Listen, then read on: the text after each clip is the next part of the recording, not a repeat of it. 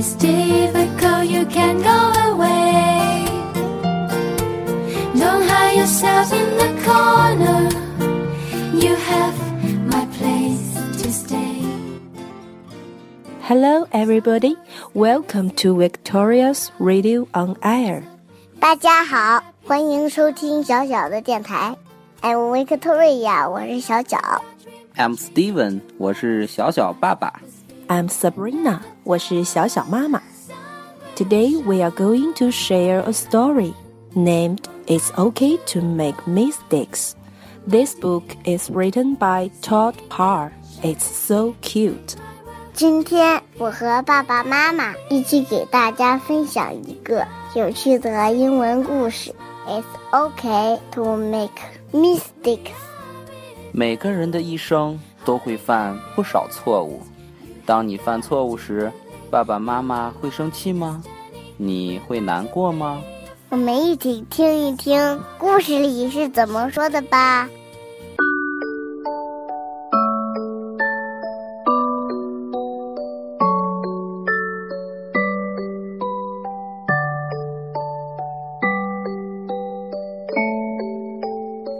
It's okay if you spill your milk.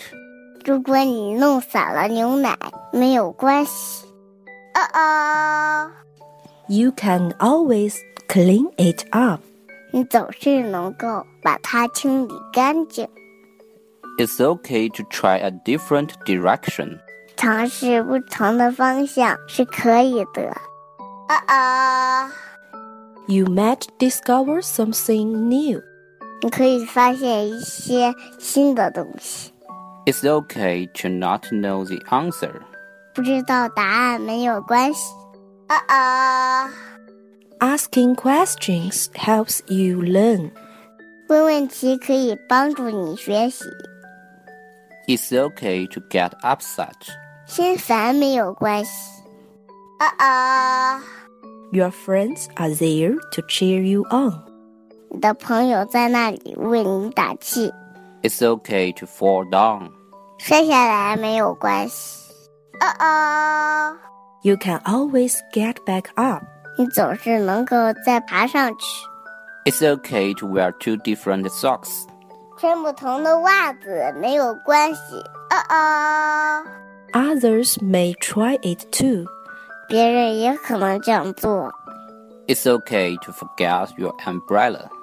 忘记你的雨伞没有关系。呃呃， You might meet someone new. 你有可能遇到一个新朋友， It's okay to change your mind. 改变主意没有关系。呃呃， Everyone is ready at a different time. 每一个人在不同的时间都准备好了， It's okay to get mixed up.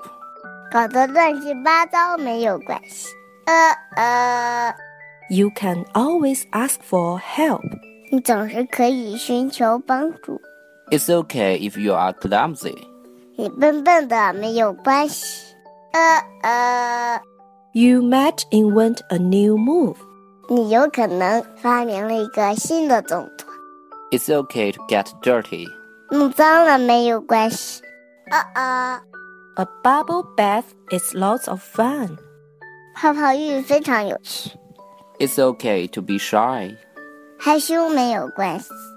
呃呃， Being quiet can make you a good listener. 安静会使你成为一个好的聆听者。 It's okay to cut outside the lines. 涂色涂出了线没有关系。呃呃， It's good to follow your own path. 跟随你自己的路很好， Everyone has uh oh moments. 每个人都有啊哦的时候。 That's how you learn. 那就是你如何学习的过程。 It's okay to make mistakes sometimes. Everyone does, even grown ups. That's how we learn. 有时犯错误没有关系，每个人都是这样长大的，那就是我们成长的过程。故事讲完了，你觉得有趣吗？这个故事不仅适合宝贝们听，也值得爸爸妈妈听一听哦。当宝贝们犯错误的时候，爸爸妈妈先不要生气，也许我们有特殊的原因哟。不管怎样，爸爸妈妈，我永远爱你们。我们也永远爱你，我的宝贝。